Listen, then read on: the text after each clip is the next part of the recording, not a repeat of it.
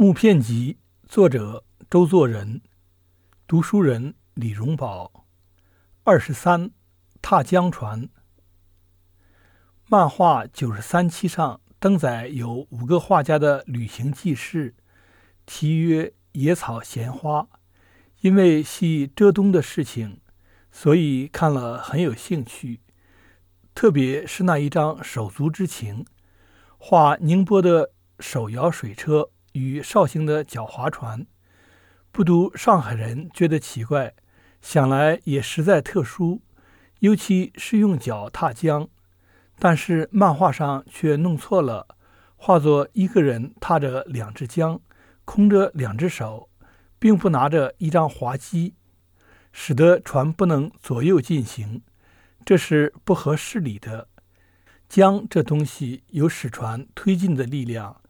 没有别的用处，所以必须化作两脚踏一只江，在船的右边。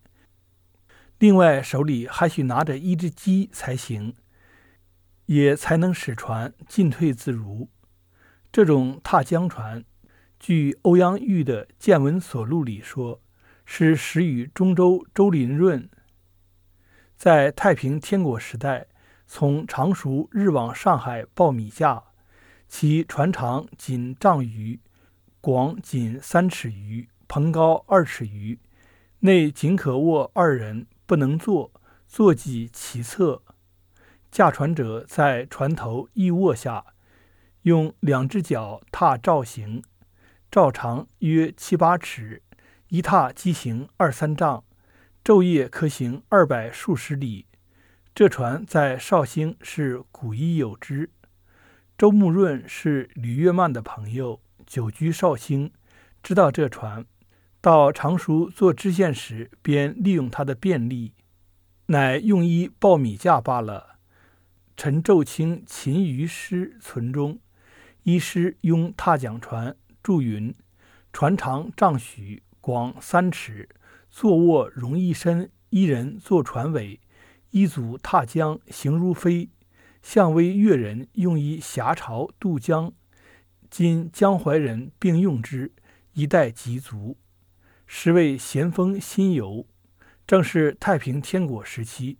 陈君是山阴人，故所述船的形状不误。欧阳君盖江西人，所以所说四处传闻难免有错误。虚科在可言中记杜山刺画，江波训泉指山阴时，一是复乡，遮罩华州往，华州小如叶，舟子坐舟尾，一租推江使进，乘者可坐卧，不可立。说的也是这种脚踏船，但名称误作划船了。划船乃是只用机划的。大抵无篷，不堪远行。江波训泉指山阴，盖前清宣统年间事。江为人甚奇，说他为官清正，可是不廉，所以有长手包龙图之称。他要钱，绝不在会引起民愤的事情上去弄，只在附加的民事案件上去取，正是他的巧妙。他坐脚踏船下乡。也是很妙的事情。这第一是表示不扰民，带去一个书办而已。外乡人要坐这样船，非有决心不可，因为它是很危险的，容易出风险。他能坐得这船，可见是不怕冒险的。